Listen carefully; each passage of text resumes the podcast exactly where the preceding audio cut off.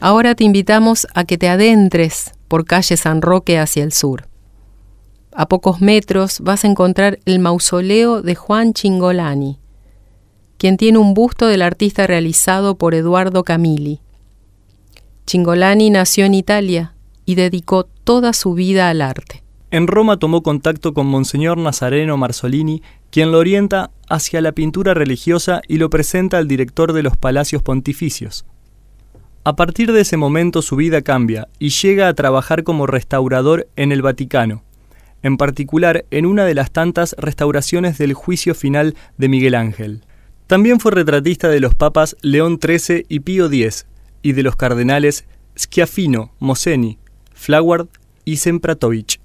Después que un colega le robara cuadros para venderlos con su firma, Chingolani y su familia decidieron abandonar Italia y radicarse en Santa Fe, donde Juan tenía un hermano.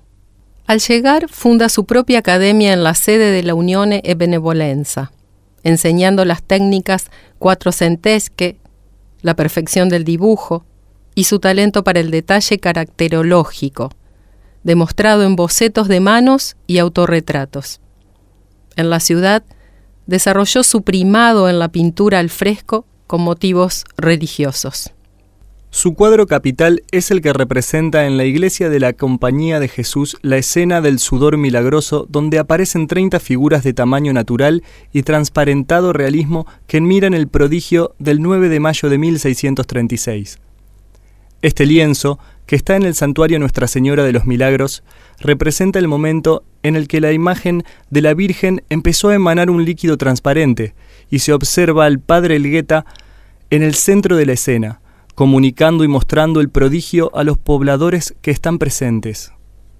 Podés conocer más sobre el milagro y la historia del santuario en la audioguía del casco histórico de Santa Fe Capital. En 1927, Singolani pintó también el camarín de la Virgen de Guadalupe, hoy desaparecido. Su obra se aprecia además en la bóveda y medallones del convento de Santo Domingo y en la bóveda central de la iglesia del Carmen que se encargó de decorar junto al maestro Marinaro. Te invitamos a que sigas caminando hacia el sur, hasta que encuentres la parte de atrás del mausoleo de la familia de Agustín de Iriondo. Lo vas a detectar enseguida porque es una obra que cuenta con una imponente escultura de mármol a bastante altura. Allí se pueden ver figuras humanas y de un ángel.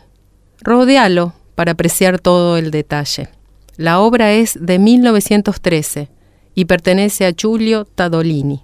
Además de sus numerosos bustos de retratos y esculturas conmemorativas para particulares, Tadolini realizó esculturas para tres monumentos públicos famosos.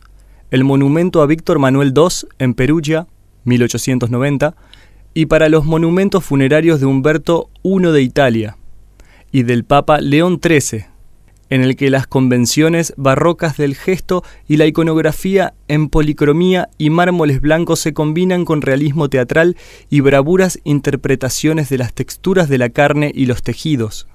Volvamos por esta calle San Roque, pero en dirección al norte. Cuando cruces calles Nuestra Señora de Lourdes, pasa la siguiente pista.